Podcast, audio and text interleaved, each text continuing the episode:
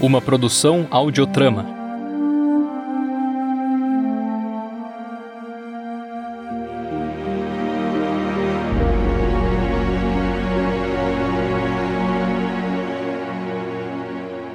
Universo de World of Warcraft. Da empresa Blizzard Entertainment. Livro A Ruptura, de Christy Golden.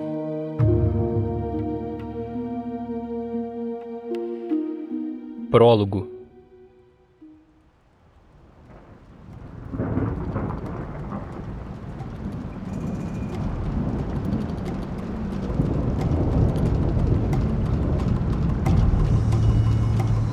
O som da chuva batendo nos pelegos esticados que cobriam a pequena cabana lembravam um tambor tocado por uma ágil mão.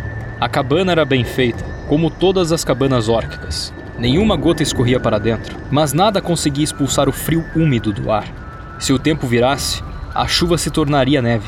De qualquer forma, a umidade já irrompia nos velhos ossos de Drektar, deixando seu corpo enrijecido mesmo durante o sono. Mas dessa vez, não era o frio que fazia com que o velho xamã se revirasse na cama. Eram os seus sonhos. Drektar sempre tivera sonhos e visões proféticas. Era uma dádiva. A visão espiritual compensava a visão física que já não possuía. Mas, desde a guerra contra o pesadelo, tal dádiva tornara-se perigosa.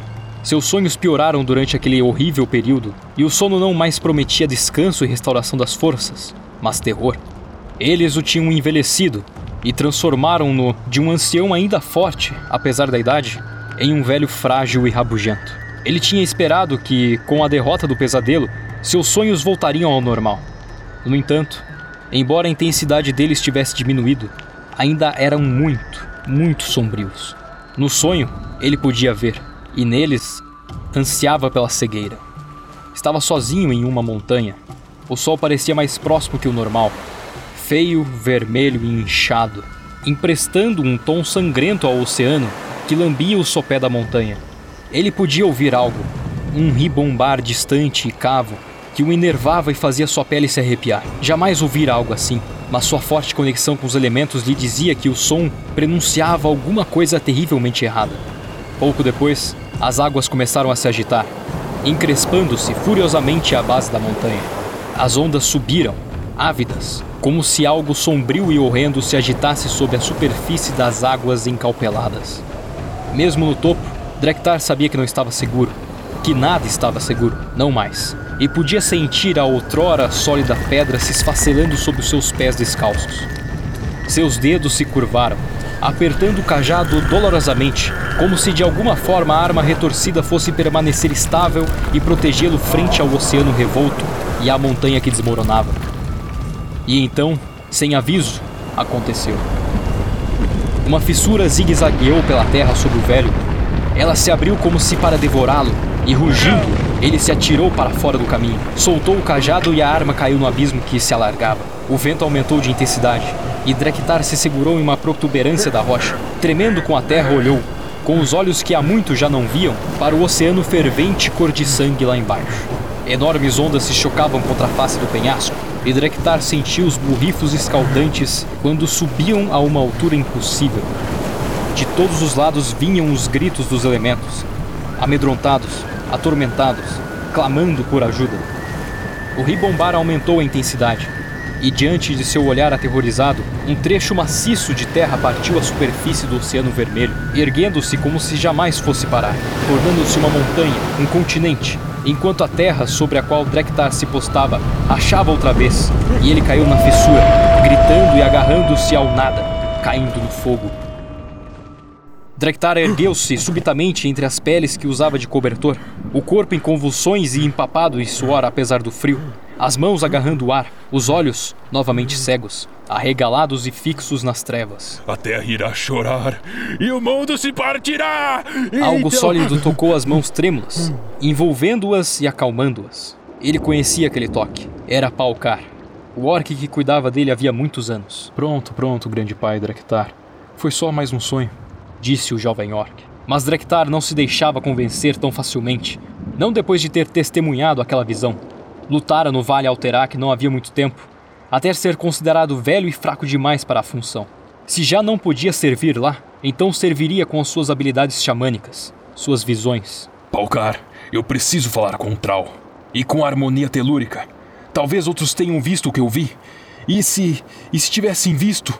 Eu, eu preciso avisá-los. Palcar, eu preciso avisá-los! Tentou se erguer. Uma das pernas cedeu sob seu peso. Frustrado, ele amaldiçoou seu corpo envelhecido. O senhor precisa de sono, grande pai. Drektar estava fraco, e não importava o quanto lutasse, não conseguiria oferecer resistência para escapar das mãos firmes de Palcar, que o empurravam de volta à cama. Trau, ele precisa saber. Murmurou, batendo fracamente nos braços de Palcar.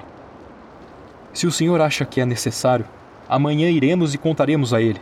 Mas agora, descanse. Exaurido pelo sonho e sentindo novamente o frio em seus ossos envelhecidos, Drektar assentiu e permitiu que o jovem lhe preparasse uma bebida quente, com ervas que o fariam dormir em paz.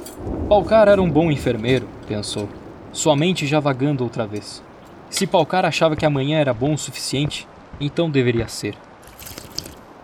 Depois de terminar de beber, recostou a cabeça e, antes que o sono o envolvesse, se perguntou: Bom o suficiente para quê? Palcar se sentou e suspirou. Outrora, Drektar tivera o pensamento afiado feito adaga, mesmo que o seu corpo estivesse enfraquecido com o peso dos anos. Outrora, Palcar teria enviado imediatamente um mensageiro a Tral ao saber da visão de Drektar, só que não mais. No último ano, a mente afiada que soubera tanto, que contivera tanta sabedoria quase além da compreensão, começara a enfraquecer. A mentoria do xamã, outrora mais confiável que qualquer registro escrito, passara a nublar-se. Havia lacunas em suas lembranças, Palcar ponderava. Drektar enfrentava a guerra contra o pesadelo e tinha suportável e inevitável decadência da idade. Entre esses dois inimigos, será que suas visões não haviam se deteriorado em meros sonhos? A duas luas, Palcar lembrou-se com tristeza. Ao se erguer para retornar à própria cama, Drektar insistira para enviar mensageiros ao Vale Gris, pois um grupo de orcs estaria prestes a massacrar um grupo de taurens e druidas Caldorei pacíficos. Os mensageiros foram enviados e os avisos foram expelidos, mas nada aconteceu. A única coisa que conseguiram ouvindo o velho orc foi tornar os elfos noturnos ainda mais desconfiados. Os orcs estavam a quilômetros de distância dali, mas Drektar insistia que o perigo era real. Tinha havido outras visões menos importantes, todas igualmente imaginárias. E agora isso. Certamente, se a ameaça fosse real, mais gente além de Drektar saberia. Palcar não era um xamã inexperiente, e não tivera nenhum pressentimento sombrio. Ainda assim, manteria a palavra. Se Drektar queria ver Tral, o orc que já fora treinado por ele e que agora era chefe guerreiro da própria horda que Drektar ajudara a criar, Palcar prepararia seu mentor para a jornada pela manhã, ou enviaria um mensageiro para que Tral fosse até o velho. Seria uma jornada longa e difícil. Tral estava em Ogrimar, a um continente de distância de Alterac, onde Drektar insistira em estabelecer seu lar mas Palcar suspeitava que aquilo não aconteceria. Pela manhã, Drektar sequer se lembraria que sonhara. Era o que acontecia comumente por aquela época. E Palcar não se alegrava com isso. A senilidade cada vez mais pronunciada de Drektar feria o jovem e fazia com que ele desejasse um mundo diferente. Mundo esse que Drektar tinha certeza que estava prestes a se partir. O velho orc não sabia que, para que aqueles que o amavam, o mundo já estava partido. Palcar sabia que era inútil lamentar o que se fora, o que o próprio Drektar já fora um dia. De fato, a vida do velho era mais longa que a maioria, e repleta de honra. Os orques conheciam a adversidade e entendiam que havia um tempo de lutar e se enfurecer, e um tempo para aceitar a realidade dos fatos. Desde pequeno cuidava de Drektar, e jurara continuar a fazê-lo até o último suspiro do velho orc. Não importa o quão doloroso fosse testemunhar o lento declínio do mentor. Ele se inclinou, apagou a vela com os dedos e cobriu o corpo anzil com as peles. Do lado de fora, a chuva continuava a cair, batendo sua marcha contínua nos pelegos esticados.